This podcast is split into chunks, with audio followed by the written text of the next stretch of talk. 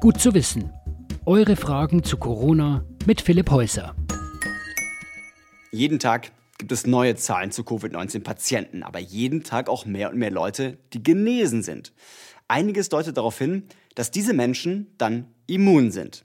Könnte man Immunen mehr erlauben als denjenigen, die noch krank werden könnten? Also sollten die Einschränkungen für die, die es hinter sich haben, nicht aufgehoben werden? In Italien, Großbritannien und Österreich wird das Modell von Immunitätspässen heiß diskutiert. Die Idee, jeder, der eine Corona-Infektion überstanden hat, nicht mehr ansteckend und selbst wahrscheinlich immun ist, würde eine Art Pass bekommen. Ein Dokument, mit dem diese Menschen dann wieder ganz normal am öffentlichen Leben teilnehmen können, sofern das überhaupt stattfindet. Aber geht es überhaupt so einfach, medizinisch, rechtlich, aber auch aus einer gesellschaftlichen Perspektive? Aus medizinischer Perspektive müsste man erstmal klären, ist man wirklich immun, wenn man Covid-19 überstanden hat? Und wenn ja, wie lange hält diese Immunität? Virologen gehen nach der aktuellen Datenlage davon aus, ja, für einige Monate bis Jahre sollten Infizierte vor einer Reinfektion sicher sein. Da gibt es Studien mit Affen zum Beispiel und Vergleiche mit dem verwandten SARS-CoV-1-Virus. Aber nur weil jemand selbst immun ist, könnte er das Virus ja trotzdem noch weiter verbreiten. Man hat in letzter Zeit von Studien aus China und Südkorea gehört, wo bemerkt wurde, dass bei Patienten, die Covid-19 schon überstanden hatten, das Virus wieder erneut festgestellt wurde. Hat sich da das Virus im Körper reaktiviert oder liegt das daran, dass beim Abklingen der Krankheit die Viruslast im Körper um den Wert schwankt, bei dem so ein Test positiv wird? Hier gibt es also noch eine ganze Menge Fragen. Deshalb werden auch weitere Studien gemacht. Und da gibt es noch ein Problem. Viren können mutieren, also ihr Erbgut verändern. Wenn ein Mensch eine Immunität entwickelt hat, dann heißt es, dass unser Immunsystem gelernt hat, schnell Antikörper zu bilden, die einen ganz speziellen Erreger neutralisieren. Wenn dieser Erreger jetzt aber mutiert, dann könnte es sein, dass das Immunsystem ihn nicht mehr erkennt und bei einer neuen Infektion mit dem mutierten Virus von Null anfangen muss. Auch bei SARS-CoV-2 gibt es möglicherweise schon einen zweiten Virusstamm, vermuten Forscher aus Peking. Unklar ist, ob Antikörper nur gegen einen Strang was ausrichten können oder gleich gegen mehrere. Das heißt, es ist schwierig, jemandem allgemein Covid-19-Immunität für einen Zeitraum X zu bescheinigen. Klingt nach vielen Fragen, aber Studien dazu laufen ja schon. Könnte ja sein, dass alles halb so wild ist. Mal angenommen, Genesene Personen sind für einen langen Zeitraum immun gegen alle möglichen Mutationen. Wie können wir diese Immunität dann sicher nachweisen?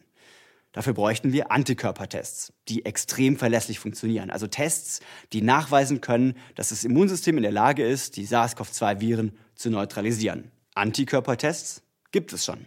Aber Virologen und medizinische Fachgesellschaften sagen, die haben eine zu hohe Fehlerrate. Also wenn man Immunität nachweisen will liegt unter anderem daran, dass diese Tests auch bei Antikörpern gegen ähnliche Viren anschlagen.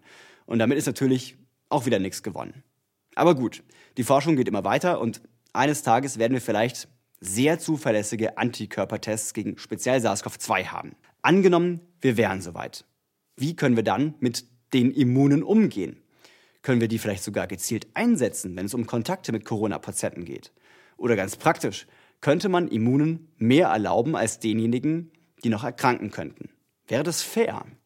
Der Soziologe Klaus Hurrellmann zum Beispiel kann sich vorstellen, dass Immunisierte ein entsprechendes Namensschild am Arbeitsplatz bekommen.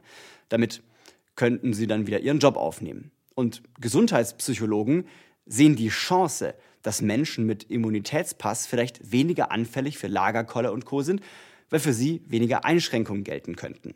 Sie sehen auch keine Gefahr, dass Leute dann plötzlich versuchen würden, sich bewusst zu infizieren, um an so einen Pass zu kommen. Weil, so sagen sie, wir Deutschen bisher so diszipliniert waren und so vernünftig und uns klar sei, wie riskant eine Infektion sein könnte für jeden selbst, aber auch insgesamt für die Eindämmung der Pandemie. Wie genau die Menschen reagieren würden, das ist aber wahrscheinlich sehr schwer vorherzusagen. Denn die Stimmung kann ja auch kippen. Rein technisch gesehen wäre es wahrscheinlich kein großes Problem, so einen Immunitätsnachweis per App zu entwickeln mit Identitätscheck und so weiter und so fort. Angeblich fälschungssicher sogar. In Asien gibt es da auch schon Erfahrungswerte. Und möglicherweise kriegen das die Programmierer auch so hin, dass unsere Daten sicher sind. Aber was macht das mit uns als Gesellschaft? Bei Immunitätspässen sieht der Politikwissenschaftler Werner Weidenfeld ein großes Problem. Reiner Populismus, wirkungslos, gesellschaftlich eher riskant und viel Konfliktpotenzial, sagt er. Kann man sich ja vorstellen. Die einen dürfen reisen, die anderen nicht. Die einen dürfen zu einem Konzert, die anderen müssen zu Hause bleiben. Die einen gelten als ungefährlich, die anderen als potenzielle Überträger. Das ist Stoff für eine ganze Menge Spannung innerhalb einer Gesellschaft. Und wie sieht es rechtlich aus? Also zum Beispiel, wenn man an die Verfassung denkt. Als Maßnahme der Gefahrenabwehr, also die Kategorie, unter die auch die aktuellen Beschränkungen fallen, da sieht es ziemlich schlecht aus. Denn Maßnahmen der Gefahrenabwehr richten sich vor allem gegen Personen, die eine Gefahr verursachen. Und dieser Grundsatz wurde ja in der Krise bis jetzt eh schon ziemlich weit gedehnt. Die Ausgangsbeschränkungen werden hier als Maßnahme der Gefahrenabwehr gesehen, gegen uns alle, weil wir ja alle potenziell eine Gefahr verursachen, wenn wir Covid-19 verbreiten. So muss man sich das wahrscheinlich äh, vorstellen. Und hier wird es bestimmt auch noch juristischen Streit geben, ob das so okay und verfassungskonform war. Auf die Idee von einem Immunitätspass kann man diesen Grundsatz aber nicht übertragen. Denn hier würden manche Menschen besser gestellt werden als andere und das, obwohl die ja gar nichts dafür können, dass sie eben noch nicht immun sind. Im Gegenteil. Am Ende könnte man argumentieren, dass diejenigen belohnt werden, die am Anfang der Krise eher leichtsinnig waren. Es müsste auch jedem erlaubt sein, sich testen zu lassen. Jetzt gibt es aber schon heute nicht genügend Tests. Wenn jeder einen Test einfordert, das wäre überhaupt nicht machbar.